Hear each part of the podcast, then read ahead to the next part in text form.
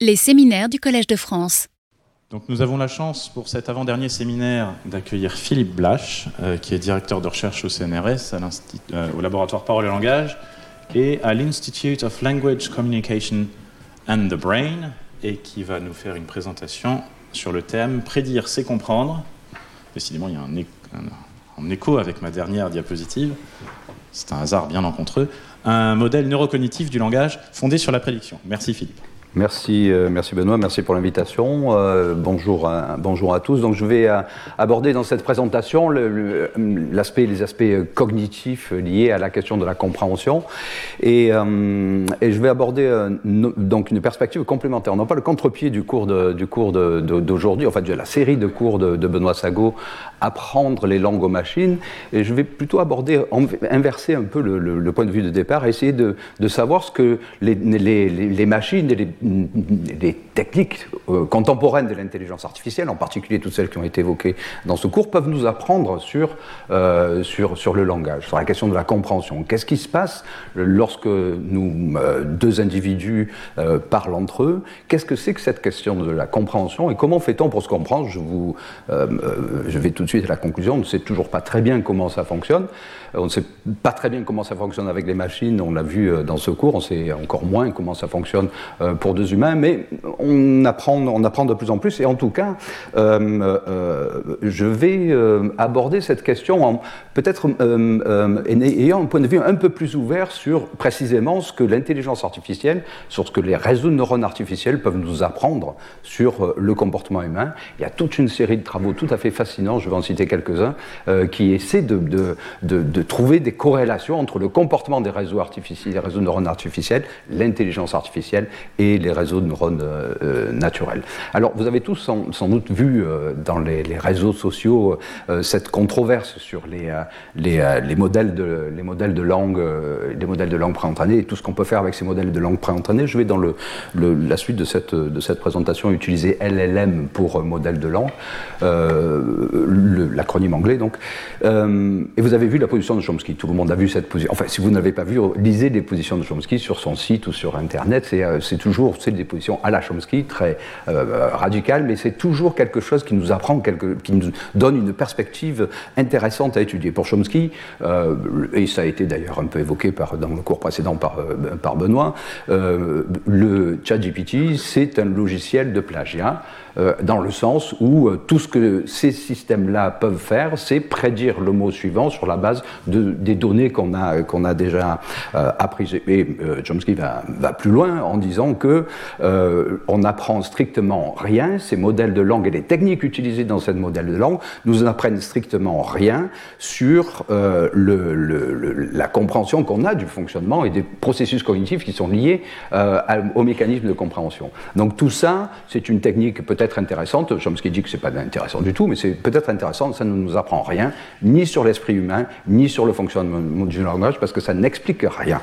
Euh, alors, la controverse, euh, il y a eu un article aussi qui a beaucoup circulé sur le, réseau, un article intéressant de Pierre Tadozzi, qui, euh, qui, bat en brèche tout ce que Chomsky peut dire, et qui, lui, prétend au contraire que il suffit de constater l'efficacité des, des modèles de langue aujourd'hui et de l'utilisation qu'on fait des d'utilisation des, modèles de langue pour euh, se poser la question, malgré tout, de savoir si c'est si efficace, il doit bien y avoir quelque chose derrière. Pierre Tandozzi va beaucoup plus loin, et lui est aussi radical de Chomsky que Chomsky en disant que, eh bien, euh, après tout, euh, toutes, les, toutes les approches qui ont utilisé les théories linguistiques, les approches plus symboliques, n'ont mené à pas grand-chose, en tout cas sont beaucoup moins efficaces que celles qui s'appuient sur ces modèles de langue. Donc il doit y avoir quelque chose derrière, et Pierre Tandozzi va plus loin en disant que ces modèles sont des modèles qui sont explicatifs, contrairement à ce que dit Chomsky, nous expliquent quelque chose et, constituent une base théorique pour les relations qui existent entre les structures et les statistiques.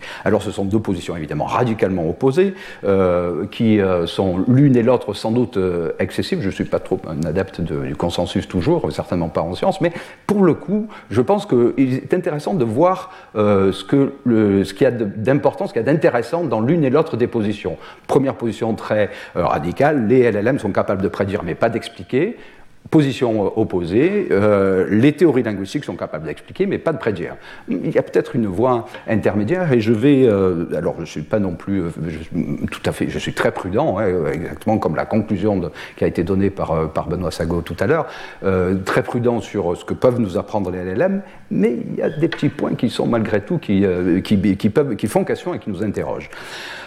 Avant d'aller plus loin, essayons de non pas définir la compréhension, le titre de ce transparent est, trop ambitieux, mais donner quelques indications sur ce qu'on va entendre par euh, compréhension, encore une fois dans une perspective cognitive. Euh, la compréhension, c'est euh, cette capacité à encoder, transmettre et décoder des informations, transmettre, échanger des informations, avec deux types de compréhension, et on va voir que c'est très important pour la, dans la suite. Le premier type de compréhension qui est la compréhension littérale, qui s'appuie sur les informations explicites qui sont explicitement donnés dans une, dans une conversation. En d'autres termes, les mots concrètement qui ont été prononcés par euh, les deux interlocuteurs d'une conversation. Mais à côté de ça, la compréhension s'appuie, bien entendu, on le sait tous, dans une euh, conversation, et c'est une des limites qui a été euh, évoquée dans le cours précédent, sur un nombre d'informations implicites dont il convient de, rendre compte, qu'il convient de modéliser, et on va le voir, cette question de la compréhension s'appuie sur ces deux pieds, ces informations explicites, la compréhension littérale, et ces informations implicites qu'il faut, qu'il faut intégrer à l'intérieur d'un même modèle, si on prend cette métaphore, pour autant qu'on pense qu'on puisse avoir un modèle de langue euh, dans le cerveau. Euh, on nous a dit qu'on n'en avait pas, qu'il n'y avait certainement pas Transformer, je suis d'accord avec ça, mais, il y a quand même des petites euh, avancées qui nous montrent que peut-être qu'il y, a quelque chose à, laquelle nous devons répondre, et nous devons répondre en essayant de, trouver les mécanismes qui vont nous permettre de comprendre la compréhension. Premièrement, comment représenter le sens C'est une question extrêmement difficile. Comment construire une, une fois qu'on a représenté le sens, comment qu'on a défini cette représentation-là, comment construire pendant une conversation la représentation du sens et comment utiliser cette représentation euh, dans, dans le cadre de toutes sortes d'applications pour atteindre un but, construire de nouvelles euh, euh, informations, etc. Alors, le Petite comparaison, et ce n'est pas du tout l'objet de, ce séminaire, mais malgré tout, encore une fois, il est intéressant de voir euh, ce que l'une et l'autre des approches, l'approche euh, complètement, tout, ce que les modèles de langue peuvent nous apprendre, et ce que les théories cognitives euh, nous, disent aujourd'hui de ce que c'est que la compréhension et ce que peut être une compréhension intermutuelle. quelles sont les différences? Euh, vous l'avez vu dans la série de cours euh, euh, auxquels vous avez assisté, que la question de, la représentation, des représentations internes est absolument déterminante. Comment, qu'est-ce qu'on met en entrée dans, dans nos modèles? Qu'est-ce qu'on a en entrée? Comment on représente ces, ces, ces informations-là? Dans les modèles de langue, les entrées sont des plongements, des embeddings toutes sortes d'embeddings, on va le voir, des embeddings qui peuvent, être, qui peuvent encoder des informations très très différentes. Donc une représentation interne particulière, il est fort peu probable que cette représentation ait une quelconque validité du point de vue cognitif. Il est fort peu probable que nous ayons des embeddings, euh, que nous encodions l'information sous cette forme-là, euh, ne serait-ce que euh, avec les techniques qui sont utilisées pour construire ces embeddings. La, représentation, le choix de la représentation induit des mécanismes qu'on va utiliser très particuliers utiliser des embeddings va induire, et c'est ce qui fait l'efficacité des modèles de langue, des techniques qui sont d'ailleurs assez simples, qui vont permettre d'utiliser ces informations-là, en particulier la question de la similarité. Les embeddings, sont des représentations vectorielles, sont extrêmement efficaces pour calculer la distance, pour encoder le sens et calculer la distance, l'écart qu'il y a entre deux mots, deux concepts, deux phrases, etc. Extrêmement efficaces. Donc ces techniques-là, euh, elles sont extrêmement efficaces et euh, moi aussi, je, fait, euh, je, ne, l'ai pas fait de façon aussi systématique que les, cours précédents. J'ai posé cette question à ChatGPT de nous essayer de nous expliquer ce qu'est pour lui la compréhension et comment lui-même euh, ou elle-même, euh, ChatGPT, pouvait euh, dire, pouvait expliquer comment ChatGPT comprenait, est-ce que ChatGPT comprend ou pas?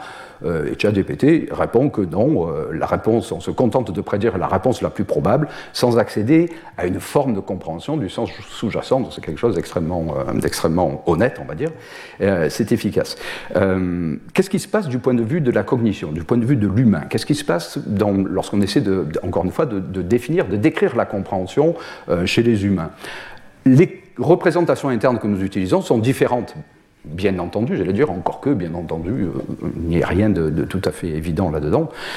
Euh, les représentations sont différentes. Dans les théories cognitives, on utilise des catégories ou des caractéristiques, des features, des caractéristiques qui vont nous permettre de décrire les objets de base. Des catégories, par exemple nom, verbe, adjectif, par exemple phonème, par exemple sous-type de phonème, etc. On utilise des catégories et on utilise des caractéristiques qui vont nous permettre de décrire ces catégories. Les mécanismes, du coup, sont complètement différents que ceux qu'on utilise dans qu'on peut utiliser dans, dans, les modèles de langue.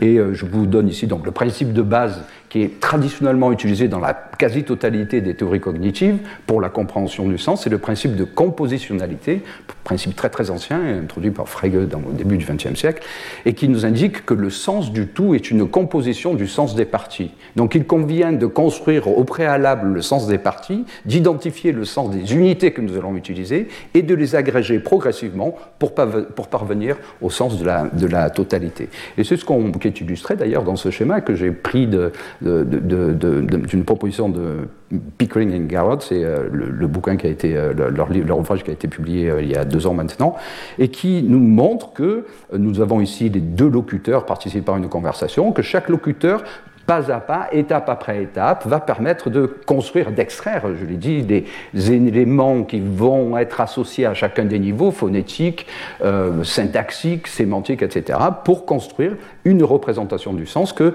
dans les théories de l'interaction, on appelle modèle de situation, situation model. Chaque locuteur construit, interprète, construit son modèle de situation, et on a ceci de particulier dans les, dans les théories de l'interaction, et dans cette théorie-là en particulier, qu'il y a un alignement de toutes les représentations entre les locuteurs, c'est extrêmement important. Les deux locuteurs, dans une conversation, font la même chose et vont aligner, peu à peu, convergent, vont aligner leurs représentations et vont peu à peu pour aller très vite, mais c'est ce qu'on observe lorsqu'on analyse les corpus, parlent de la même façon. Parler de la même façon, ça ne nous intéresse pas trop euh, euh, dans, le cadre de ce, de ce, cours, mais ce que ça signifie, c'est que chaque locuteur va construire sa propre interprétation, son modèle de situation, et que ces modèles de situation vont s'aligner, vont être les mêmes finalement, en fin de compte. D'accord? Donc ça, c'est extrêmement important. Alors, il y a un grand nombre de travaux très récents qui tente de montrer les corrélations qui peuvent exister, les ressemblances qui peuvent exister entre les modèles de langue et, le cerveau, ce qui se passe dans le cerveau. Et ça s'appuie, donc j'ai pris euh, ici un schéma euh, de, cet article-là. Encore une fois, vous trouverez tout, un très très grand nombre de travaux euh, dans la littérature très récente aujourd'hui qui nous montrent que les modèles de langage les plus efficaces, donc les modèles ayant le meilleur résultat de prédiction du mot suivant, sont aussi les modèles qui prédisent le mieux l'activité cérébrale. Ça, interroge, ça interroge sur euh, pourquoi Qu'est-ce que c'est que cette question de prédiction Et est-ce que les modèles peuvent nous apprendre quelque chose Et des travaux vont encore plus loin. Il y a toute une série de travaux très récents de notre collègue euh, Jean-Rémy King, euh, et avec ses, collègues, donc ça c'était.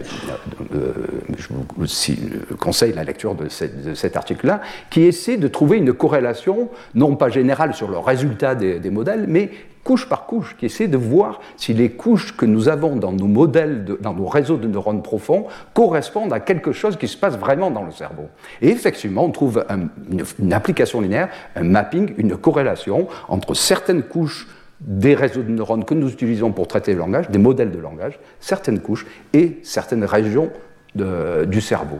Donc c'est absolument fascinant, et donc il y a encore une fois toute une série de travaux, j'ai cité ceux de King, mais vous en trouverez de, très nombreux dans la, dans la littérature, qui tentent, qui vont jusqu'à, certains vont très très loin, et, vont rejoindre un peu l'hypothèse de Piantadosi, vont, vont nous dire, eh bien oui, on a la même chose, ce sont les mêmes choses. Ce n'est pas simplement une métaphore, ces modèles de langage existent dans le cerveau, la preuve, on a les zones qui s'allument et qui vont correspondre à des ensembles de couches. Dans les modèles de, je ne vais pas faire, il faudrait une heure ou une journée pour, pour, pour expliquer tout cela, mais, tout ça pour dire que euh, on a peut-être quelque chose à apprendre précisément de euh, cette question des, euh, modèles de langue. Que font-ils?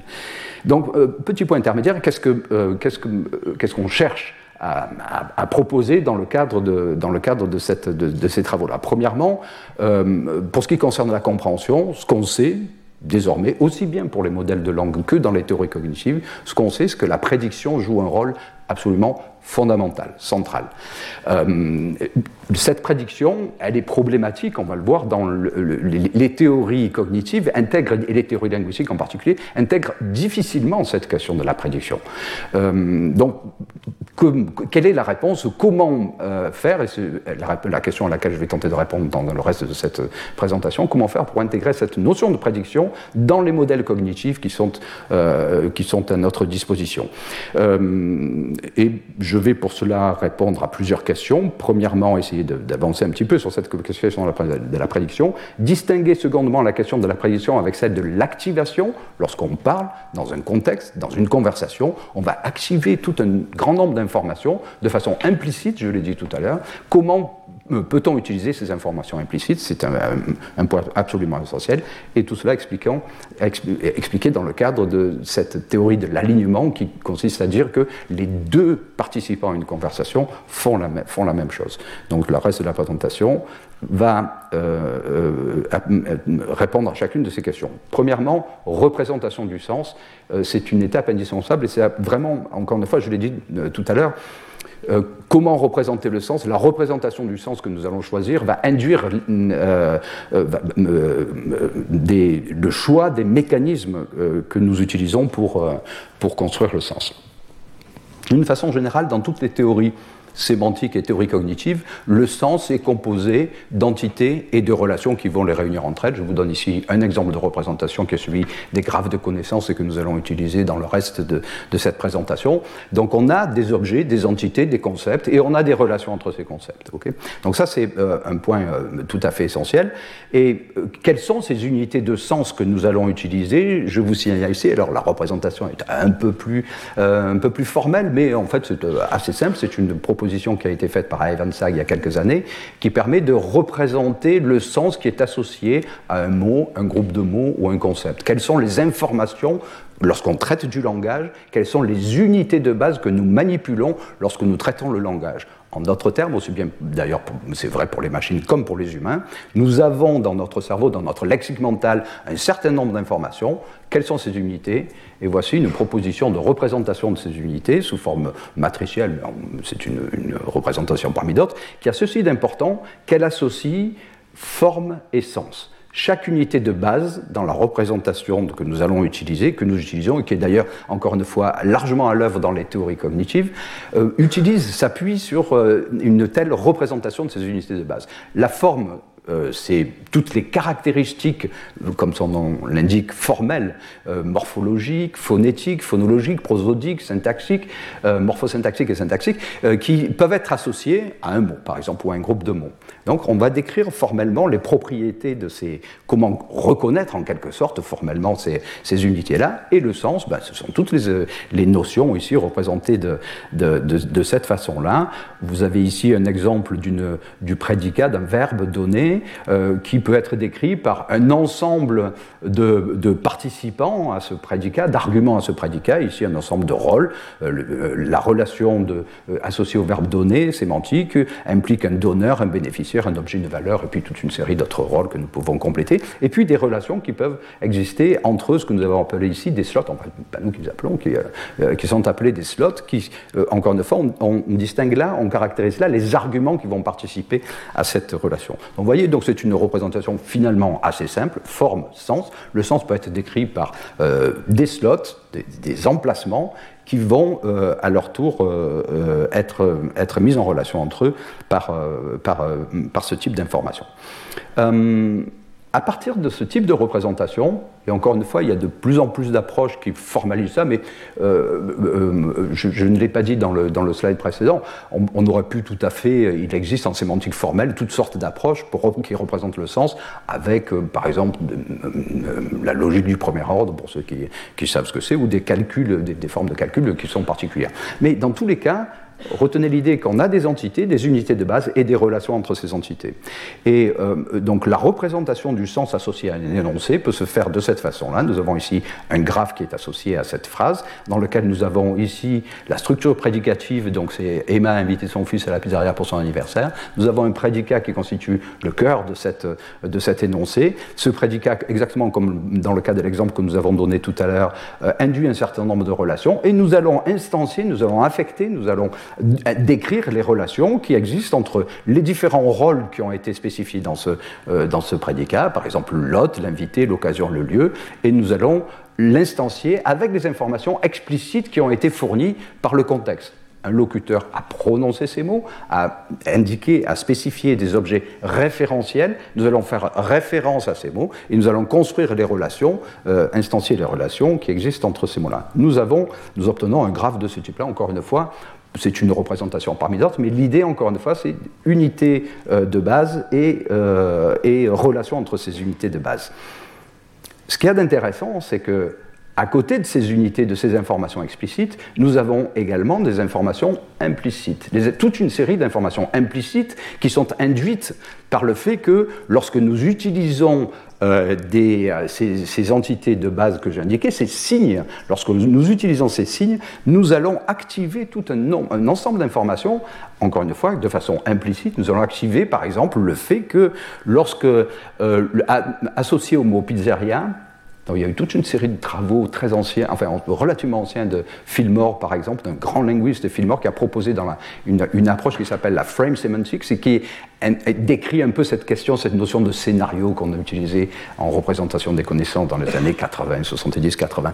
Donc, vous utilisez le simple fait d'utiliser dans l'item lexical le mot pizzeria va activer un ensemble d'informations. Cet ensemble d'informations, c'est le fait qu'il y a un objet qui a été créé, le fait qu'il y a un ensemble de rôles, client, serveur, etc. Ces informations, encore une fois, ne sont pas explicitement liées à ce qui a été produit, au contexte immédiatement produit, elles sont liées à l'interprétation, à l'interprétation plus générale. De même que le fait d'utiliser le terme fils va induire une relation particulière de parentalité, un signe particulier de parentalité dans lequel nous, avons ces relations. Donc nous avons des relations explicites, des relations implicites.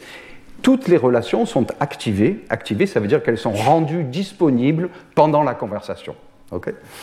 Euh, et euh, cette notion d'activation est au cœur du processus de compréhension. On, va voir ce qu'est la prédiction, on va le détailler, mais l'activation, je l'indique dès à présent, euh, nous permet d'une part de rendre disponible, comme je l'ai dit, dans le suite de la conversation, tout un ensemble de concepts, d'objets, de relations, mais euh, chacune de ces informations va pouvoir être associée à un niveau d'activation calculé. Je n'entre pas dans, dans, la, dans, le détail de ça. Il y a des théories qui me, proposent des, une, évaluation et des, formules, hein, des, équations qui vont nous permettre de, calculer le niveau d'activation de chacun des signes qui vont être rendus disponibles, comme je l'ai dit, dans ce type dans ce type d'approche.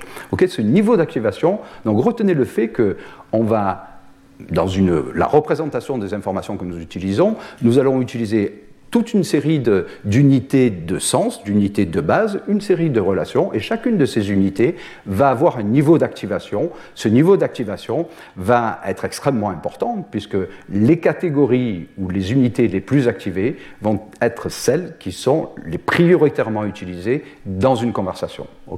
Y compris euh, dans le cas des, pour les, informations euh, euh, implicites. L'utilisation de cette notion d'activation et de cette notion de niveau d'activation est extrêmement efficace en termes de, de traitement parce qu'elle permet de contrôler l'ensemble des objets que nous allons manipuler. J'appelle ça, on appelle ça euh, la réduction de l'espace de recherche. Cette question de la réduction de l'espace de recherche vient, d'ailleurs, en, informatique, c'est une question qui est absolument centrale, qui nous vient en particulier de, de, la, de la, programmation euh, en logique par contrainte, qui utilise beaucoup cette notion d'espace de recherche. En sciences cognitives, on a cette notion d'espace de recherche qui est extrêmement importante. L'activation, pendant une conversation, va nous permettre d'implanter un processus de réduction de l'espace de recherche. Qu'est-ce que ça signifie? Ça signifie que lorsqu'on va utiliser, on va accéder à un, concept pendant une conversation, on va réduire notre espace de recherche aux unités d'information qui sont les plus actives. Par exemple, lorsqu'on va accéder à un lexique, hein, on a un mot qui a été prononcé, on va rechercher dans le lexique, mais on ne recherche pas dans la totalité du lexique, on recherche dans le lexique les unités qui vont être les plus pertinentes en quelque sorte. C'est exactement ce qui se passe dans une conversation. Dans une conversation, on active un très grand nombre d'informations de façon implicite. Certaines de ces informations sont plus actives que d'autres donc un niveau d'activation qui est plus élevé que d'autres, et on va contrôler le processus, on va réduire l'espace de recherche grâce à cette question d'activation. C'est une des explications les plus importantes des phénomènes de facilitation. Euh, euh, euh, une, question qui est, aussi fascinante, à laquelle, enfin, qui surprend tout le monde, c'est comment parvient-on à traiter le langage en temps réel? Comment ça se fait? En neurosciences, on explique qu'il faut, dans toutes les manies les, expériences qu'on fait, on explique qu'il faut 200 millisecondes pour, euh, pour, pour accéder au lexique mental, à un mot, qu'il faut 400 millisecondes pour accéder au sens et traiter le sens, et qu'il faut 600 millisecondes pour commencer à essayer d'intégrer euh, toutes ces informations. Mais si on, si, si, si, cela était vrai dans le cadre d'une conversation naturelle, il faudrait à peu près entre 600 millisecondes et une seconde pour traiter un mot. Or, la vitesse d'élocution, en particulier la mienne, désolé, la vitesse d'élocution euh, nous montre qu'on peut utiliser, on, parle beaucoup, beaucoup plus vite que ça, et j'espère que c'est le cas, mais on peut se comprendre malgré tout. On transfère de l'information malgré cette rapidité-là. Donc ça, ça s'appuie sur un phénomène essentiel, c'est le phénomène de facilitation. L'activation d'information et la réduction de l'espace de recherche est une des explications essentielles de, de ces phénomènes de facilitation. Et puis, on a la question de la prédiction vous l'avez vu tout au long de ces cours, euh, les modèles de langue sont extrêmement efficaces pour prédire le mot suivant. Ces modèles permettent d'ailleurs de prédire plus que le mot suivant, permettent de prédire un ensemble d'informations, alors pas tous, hein, mais euh, permettent de prédire un ensemble d'informations qui relèvent du niveau euh, morphosyntaxique, du niveau phonétique, on est capable de prédire des informations à ce niveau-là, et même au niveau sémantique. On peut prédire beaucoup de choses. Ces modèles, les techniques utilisées euh, dans ces modèles nous permettent, encore une fois, d'aller très très loin dans le type de prédiction qu'on peut faire. C'est important parce que prédire beaucoup de choses, ça veut dire prédire quelquefois peu d'informations lorsqu'on ne dispose que de peu de contexte.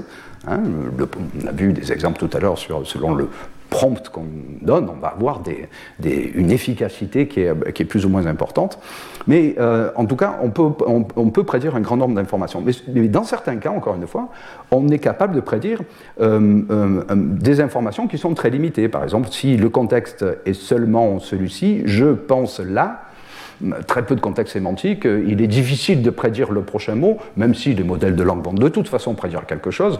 Euh, dans ce cas-là, euh, il est assez difficile de prédire avec efficacité le prochain mot si cette phrase a été prononcée par un, locuteur de toute façon totalement hors contexte. En revanche, ce qu'on est capable de prédire, c'est des caractéristiques morphosyntaxiques. Il s'agit d'un objet nominal ou adjectival, et avec des caractéristiques d'accord particulières, c'est au féminin, au singulier. De même que si j'ai ce contexte-là, on aura une caractéristique phonologique particulière qui est le fait que le mot suivant devra commencer par une voyelle.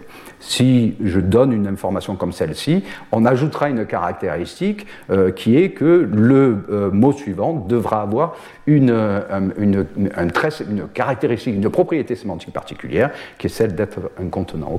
Donc on est capable de prédire, dans, les modèles de langue sont capables de prédire très efficacement le mot suivant en général, pour autant qu'on ait un contexte suffisant.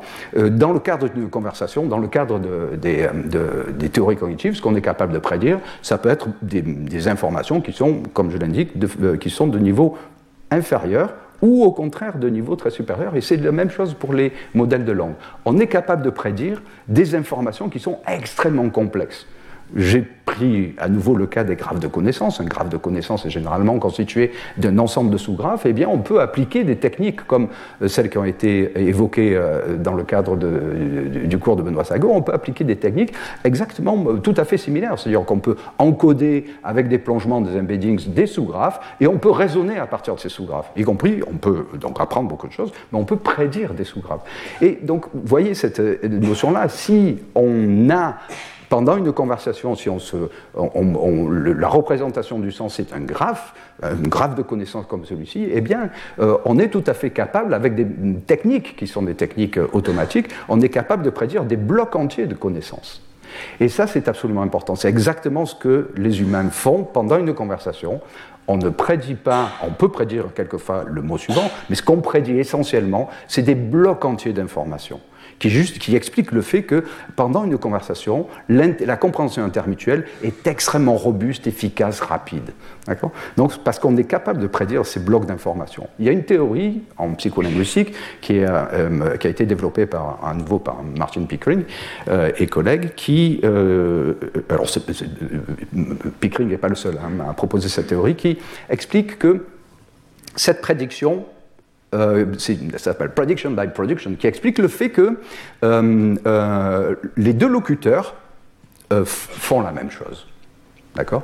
Le locuteur qui parle planifie son intervention et va, pour prononcer le mot suivant, va prédire avec son modèle de, pour utiliser une métaphore, on n'a pas de transformer dans le cerveau, mais on a quand même quelque chose qui va nous permettre de prédire le mot suivant. Le locuteur va prédire le mot suivant et le, et le prononcer. L'interlocuteur fait la même chose, utilise le même système, le même modèle de production, et simplement ce qu'il fait, il va prédire le mot suivant du locuteur, mais avec un processus d'inhibition qui fait que l'interlocuteur ne va pas prononcer ce mot-là.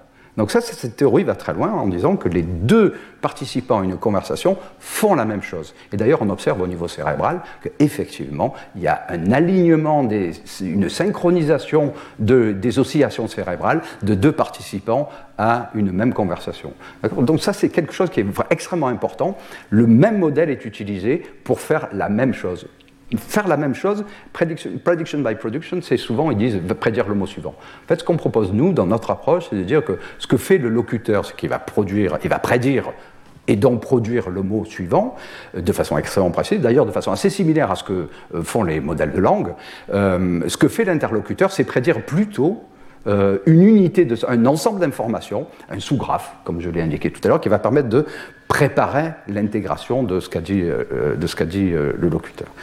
Euh, au niveau cérébral, euh, on a cette, une théorie qui, euh, intègre cette, question de la prédiction. Alors en neurosciences, il y a depuis très longtemps de très nombreux travaux, enfin depuis très longtemps, depuis une quinze, vingtaine d'années, 15 ans, qui nous expliquent que euh, la prédiction est au cœur des activités, euh, au cœur, c'est en gros ce que fait essentiellement un cerveau. Un cerveau est sans cesse en train de prédire le prochain stimulus sensoriel, quel que soit le stimulus. Une image, un son, et dans le langage, est en train de prédire ce qui va se passer. Donc cette théorie s'appelle le predictive coding et nous explique que nous avons un stimulus, par exemple, vous entendez quelque chose, nous avons une prédiction, et il y a beaucoup d'expériences qui s'appuient sur ce paradigme-là.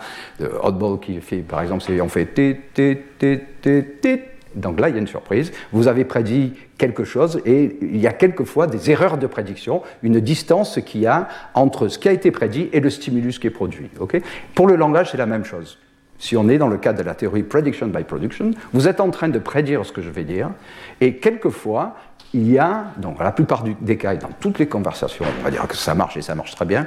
Et là, parenthèse, ça marche très bien dans le cadre de conversations courantes parce qu'en général, on ne dit pas grand-chose, il n'y a pas beaucoup de contenu informationnel, on dit toujours les mêmes choses avec les mêmes personnes. Et cette question de la prédiction est extrêmement efficace parce que parce que c'est effectivement là, vous êtes capable, deux amis sont capables de prédire, mais à peu près exactement ce que va dire l'autre, la façon dont il va le dire, etc. Et la, compréhension, euh, encore une fois, intermutuelle, s'appuie sur cette capacité-là de prédiction. Donc on a, revenons au predictive coding, on a cette erreur de prédiction qui est propagée, qui est transmise euh, dans les couches de, dans les couches de réseau. Très bien.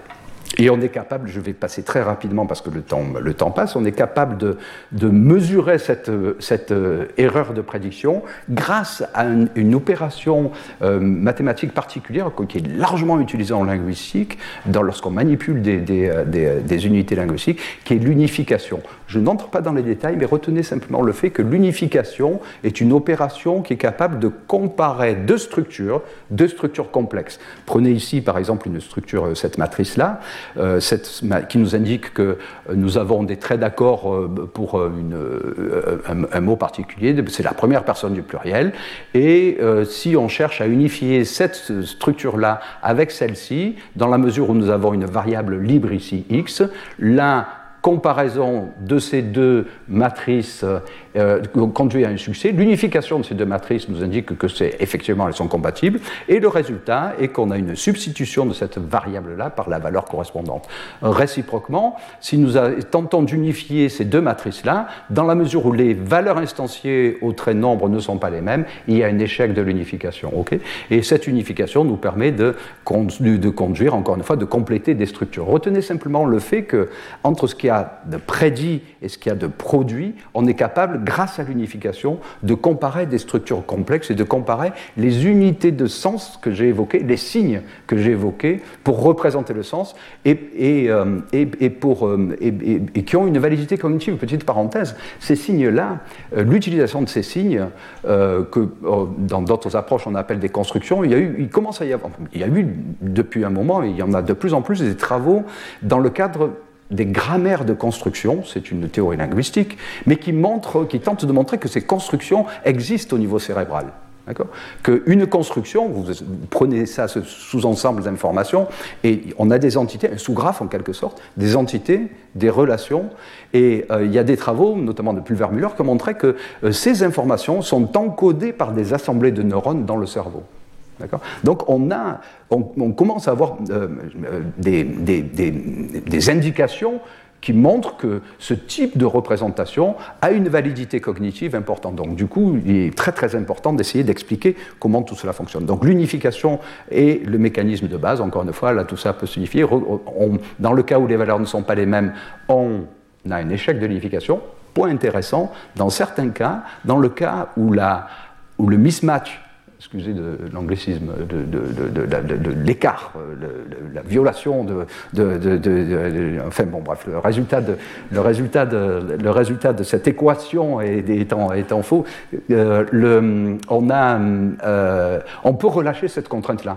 Hein. par exemple, le fait que, imaginez que nous ayons le contexte, l'étudiant lit le, mot le plus probable, c'est livre. Si le livre est, prononcé, c'est très bien, l'unification euh, succède. Si c'est étagère, euh, ben, pas du tout, puisqu'on a mis euh, une, violation entre de, contraintes sur à la fois la structure phonétique et la structure et la, caractéristique sémantique. Mais si nous, si nous prononçons article, si nous utilisons article, eh bien là, effectivement, il y a quelque chose qui ne va pas, mais on peut relâcher cette contrainte et on peut malgré tout utiliser, utiliser cette cet objet-là. D'accord euh, Alors, voyons euh, ce qui se passe dans. Euh, si on essaie de rassembler tout ça à l'intérieur d'un même modèle, ok rassembler cette question de l'activation, la question de la prédiction et la question de l'implémentation, on va dire, de ces, ces composants-là à l'intérieur d'un modèle neurocognitif unique. Euh, Peter Agort, qui est un, grand, grand neuro, neurolinguiste, euh, a proposé il y a quelques années un modèle qu'il appelle Memory Unification and Control, dans lequel il y a, donc ce modèle s'appuie, comme son nom l'indique, sur trois composants principaux, qui chacun ont, euh, euh, toute une série de travaux Max Planck qui montrent que ces composants euh, correspondent à une, activité cérébrale particulière. Et Pythagore montre que chacun de ces composants a une localisation, peut être euh, corrélé à une localisation cérébrale. Ces trois composants sont premièrement la mémoire. La mémoire, et Pythagore dit quelque chose que nous utilisons aussi beaucoup en linguistique depuis longtemps, dit que, euh, en fait, on va encoder et ce que nous faisons en linguistique, c'est encoder dans le lexique un très grand nombre d'informations. Un lexique n'est pas un ensemble de mots, un lexique est un ensemble d'unités de base telles que je les ai décrites tout à l'heure. C'est-à-dire ce sont des objets qui sont très riches, très complexes et qui encodent un très grand nombre d'informations et qui encodent y compris des relations entre la morphologie, la syntaxe, la phonétique, la prosodie. On a tout ça qui est encodé directement dans nos lexiques. Et l'hypothèse, c'est que, plus qu'une hypothèse, c'est qu'il est probable qu'avec ces assemblées de neurones, on encode ce type d'unité de base euh, dans nos cerveaux également. C'est ce que dit euh, Peter Agort. On encode des unités de base qui sont très, qui sont très riches, très complexes, très importantes. Euh, ce sont des objets complexes encodés en mémoire à long, terme, le lexique étant faisant partie de la mémoire à long terme. Et dans notre approche, je viens de l'indiquer, ces objets complexes sont des signes. Donc on a ici euh, la mémoire qui est, euh, alors on n'entre pas sur les, opérations cérébrales. Seconde opération, l'unification que je viens de décrire. C'est un, principe, un mécanisme de base euh, pour Peter Haggard et pour nombre de théories, euh, théories cognitives, c'est le mécanisme qui nous permet d'assembler ces objets complexes. Et c'est le mécanisme essentiel. Alors pour Peter Haggard, lui, garde une perspective, une vision du langage qui est très hiérarchisée, euh, quasi modulaire, où on a la morphologie, de la phonétique, la morphologie, de la syntaxe, et surtout la syntaxe et la sémantique pour lui, et explique qu'il y a des méthodes, des modes d'unification spécifiques à la syntaxe, spécifiques à la sémantique. Dans notre modèle, on va intégrer tout ça à l'intérieur d'un même, même, euh, même, euh, d'une même démarche, avec cette utilisation de l'unification pour calculer précisément l'erreur de prédiction que j'ai évoquée tout à l'heure. Lorsqu'on est dans une conversation, quelqu'un parle, on mesure ce que notre interlocuteur prédit et mesure la différence entre ce qui a été prédit et ce qui a été produit. On le fait par l'unification. Deuxième type, troisième composant, le contrôle. Ce sont des composants euh, plus généraux qui permettent de contrôler, comme je l'ai indiqué tout à l'heure, l'ensemble de ces mécanismes-là. Dans, dans, notre approche-là, ce sera les mécanismes d'activation. Donc je me situe totalement, le modèle que je vais vous proposer, que nous proposons, euh, se situe totalement dans cette, dans cette approche-là, Memory Unification and Control, mais la modifie en se débarrassant d'une vision trop hiérarchique du langage, je vais indiquer de quoi il s'agit, et en intégrant cette question de la prédiction de façon, euh, de façon euh, plus systématique. Vous voyez un schéma très très général de ce, de ce modèle-là, dans lequel nous avons l'ensemble des composants que nous avons évoqués jusqu'à présent. Nous avons euh, un graphe de connaissances, ici c'est une représentation hein, bien sûr, qui représente la connaissance du monde. Nous avons le modèle de situation qui est au cœur de ce dispositif-là, le modèle de situation. Souvenez-vous que c'est l'état de représentation de la compréhension que nous avons du contexte dans lequel on est en train, euh, on se situe en ce moment dans une conversation. C'est ce qu'on comprend, ce que les interlocuteurs comprennent. Euh, au, cœur de, au, cœur de, ce processus, de ce, de ce, de ce, dispositif, nous avons donc le modèle de, situation et avec le mécanisme de prédiction. Le mécanisme de prédiction, grâce à une interaction entre la connaissance du monde et le contexte représenté par le modèle de situation, va permettre de prédire ce qui va se passer. Pour le locuteur, il s'agit de prédire le mot suivant. Pour l'interlocuteur, il s'agit de prédire un ensemble d'informations qui, qui vont permettre d'anticiper, qui vont permettre de, ben, oui, d'anticiper ce que le locuteur est en train de prédire. Et ce qui se passe, c'est que c'est ce que fait l'interlocuteur dans ce cas-là, une fois que, pour le locuteur, pardon, le locuteur principal, une fois que le mot suivant a été, il a prédit et prononcé, il met à jour son modèle de situation en faisant passer dans les connaissances explicites ce mot qui a été, euh, donc dans le contexte, ce mot qui a été prononcé, l'interlocuteur, lui, ne va pas prédire, vous n'êtes pas en train de prédire précisément le mot, le prochain mot que je vais prononcer. En revanche, que vous, précisez, que ce que vous prédisez, ce que vous êtes en train de prédire, c'est une structure plus complexe, plus riche, qui peut aller d'ailleurs jusqu'à la prédiction d'un mot, hein, mais euh, euh, qui, va, va anticiper quelque chose qui, a beaucoup de contenu sémantique. Ce qui se passe pour l'interlocuteur, c'est que l'interlocuteur va comparer sa prédiction avec la production du locuteur principal. Le locuteur principal a prononcé un mot, l'interlocuteur a prédit quelque chose, et on va par unification vérifier la compatibilité de ces deux structures-là. Si ces deux structures sont compatibles, on va mesurer l'erreur éventuellement. On met à jour le, modèle de situation. Alors voyons étape par étape comment euh, ce modèle-là peut fonctionner. Premier, Première étape, c'est la prédiction à proprement parler. Euh, cette prédiction s'appuie, donc je l'ai dit, hein, le, s'appuie sur le contexte qui est contenu dans le modèle de situation. Oh, souvenez-vous du fait que le modèle de situation contient à la fois des informations explicites et des informations implicites, et les deux informations sont utilisées pour prédire euh, ce qui va se passer. On peut prédire, je réserve le terme de prédiction à la prédiction du prochain mot ou du prochain événement linguistique. D'accord Il y a l'activation. L'activation, c'est quelque chose de très très général. On l'a vu tout à l'heure.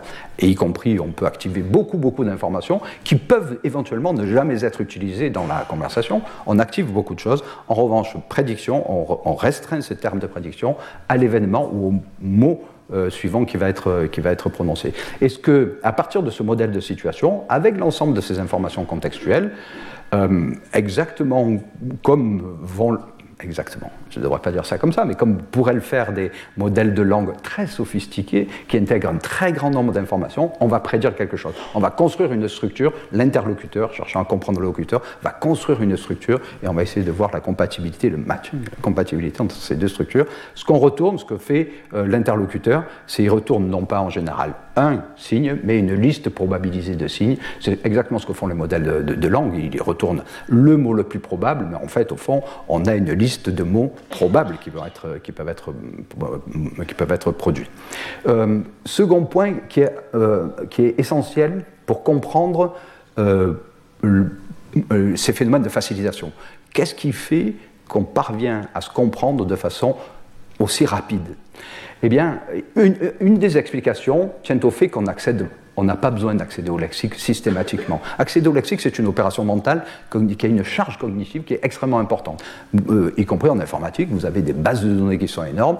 Parcourir cette base de données, c'est ce qui se passe dans le cerveau. Si on le fait de façon non contrainte, eh bien, ça, prend du temps. D'accord?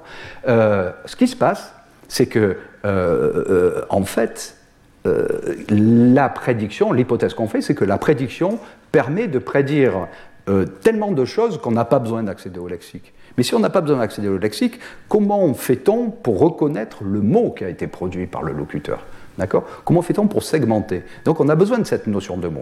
Alors en fait, on, s'appuie pour ça, l'hypothèse qu'on fait, mais il commence à y avoir des, des, observations qui, sont, qui viennent étayer cette hypothèse-là, c'est que en fait, lorsque vous traitez le signal du locuteur principal, vous ne reconnaissez pas le mot, vous vous contentez de segmenter en unités qui vont ressembler à des mots.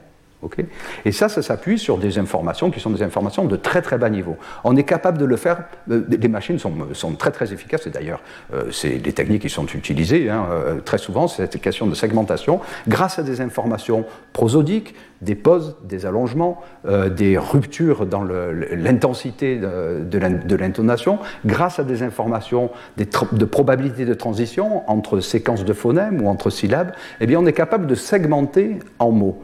Mais on segmente en mots, encore une fois, uniquement sur la base de l'analyse des indices acoustiques dont nous disposons. Et on n'accède pas au lexique. Alors l'hypothèse que nous faisons, c'est que lorsqu'on est dans une conversation, l'interlocuteur segmente en mots, ne reconnaît pas le mot, mais segmente en mots. En gros, va se dire, là, il est possible que j'ai, en tout cas j'ai une unité, et euh, qu'est-ce qui se passe? Nous avons d'un côté les signes qui ont été prédits, de l'autre côté, ici, les signes qui ont été prédits, de l'autre côté, le, mot ou pseudo-mot, enfin en tout cas ce qui a été segmenté, et on va vérifier euh, la compatibilité entre ce qui a été prédit ici, encore une fois, en commençant par le signe le plus probable, et euh, la forme qui a été segmentée. Là aussi, on peut retourner une liste probabilisée, un espace probabilisé de segmentation. Si vous avez segmenté le mot, si vous avez prédit, si l'interlocuteur a prédit le bon, un système compatible, un signe compatible avec ce mot-là, eh bien tout va très bien, on a un match optimal. Et dans ce cas-là, on unifie encore une fois les deux structures et on passe à l'étape d'après. Euh, si euh, le, il n'y a aucun, aucune unification possible, c'est-à-dire en gros, si vous avez mal prédit, ou si l'interlocuteur euh, produit, euh, l'étudiant lit le livre sur, euh, ou lit, je ne me rappelle plus l'exemple, lit l'étagère par exemple, eh bien là, il n'y a pas d'unification possible. Dans ce cas-là, ce qu'on retourne, c'est simplement le signal audio, ok? Le segment audio, on va essayer de voir si ce segment audio correspond à, à un, un, mot. L'étape d'après, c'est précisément l'accès au lexique. On accède au lexique seulement en cas de problème. Donc en cas de problème, c'est soit il y a un mismatch, soit le signe qu'on a euh, réussi à construire entre ce que vous avez prédit et ce qui a été produit par le locuteur ne contient pas suffisamment d'informations. Hein. Si, ce signe-là correspond à une prédiction qui est peu probable et correspond à très très peu d'informations. D'accord? Dans ce cas-là, par exemple, imaginons qu'on ait peu de contexte, qu'on prédise quelque chose, ok, c'est euh, une, structure qui, doit être un nom, mais on n'a pas d'informations sémantiques. Dans ce cas-là, on va aller rechercher dans le lexique, on va parcourir le lexique, et là, il y a un coût particulier. ok? Mais c'est seulement dans ce cas-là, on accède au lexique seulement en cas de problème. Et euh, finalement, dernière étape, c'est celle de la mise à jour euh, du modèle de situation. Une fois qu'on a construit le signe, alors dans le cas d'une conversation naturelle, je l'ai dit tout à l'heure, et c'est le cas le plus fréquent finalement, hein, où euh, deux amis sont en train de, parler de tout et de rien, eh bien, euh, il y a un, matching, excusez encore une fois, mais en tout cas une, une prédiction qui est extrêmement efficace, et euh, on est capable en permanence de, de l'interlocuteur est capable de prédire de façon très très efficace le, ce que va dire le, le locuteur dire ou faire d'ailleurs le locuteur. Les gestes, le comportement, les émotions sont des informations prédictibles de la même façon que les informations, les événements euh, linguistiques. Et on va mettre à jour directement le, modèle de situation. Mettre à jour directement le modèle de situation, ça signifie qu'on est capable de mettre à jour des pans entiers de l'information. Pas seulement un mot, mais parce qu'on est capable de prédire des structures très complexes on est capable de mettre à jour le modèle de situation, la compréhension de façon extrêmement efficace avec des pans entiers, de, encore une fois, d'informations.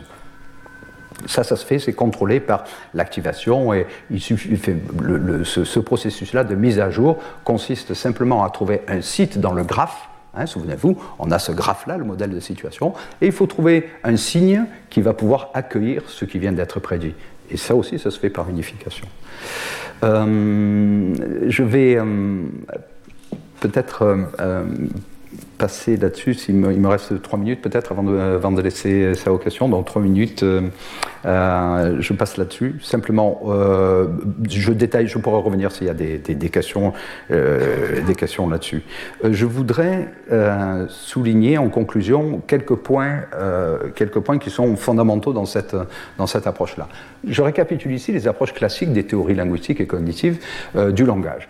En général, les théories cognitives s'appuient sur une organisation hiérarchique du langage et D'ailleurs, euh, tous les travaux qui euh, euh, étudient les corrélations qui peuvent exister entre les réseaux de neurones artificiels et les réseaux de neurones biologiques préservent, utilisent cette, vision-là, hein, cette vision du langage. Donc, il y a un cours en ce moment, je pense que c'est en ce moment, de Stanislas Dehaene dans l'amphi à côté, où Stanislas Dehaene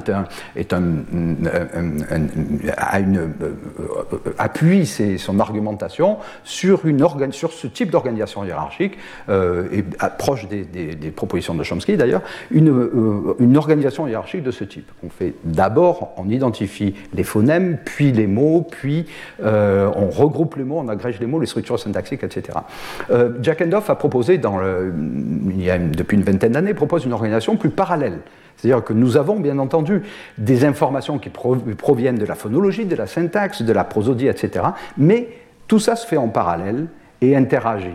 Chacun des domaines va pouvoir construire une représentation à part entière, mais il y a des interactions. C'est une, une approche qui est désormais largement utilisée en, sciences cognitives. Dans tous les cas, dans tous les cas, dans toutes les approches, on, ces approches-là s'appuient sur l'idée qu'on euh, a un traitement qui est malgré tout très hiérarchique et qui reste séquentiel d'une certaine façon, y compris dans l'organisation parallèle, ce qui peut sembler paradoxal, avec un flux d'informations qui va procéder basiquement depuis un stimulus, un audio, jusqu'à la construction d'une structure euh, plus abstraite.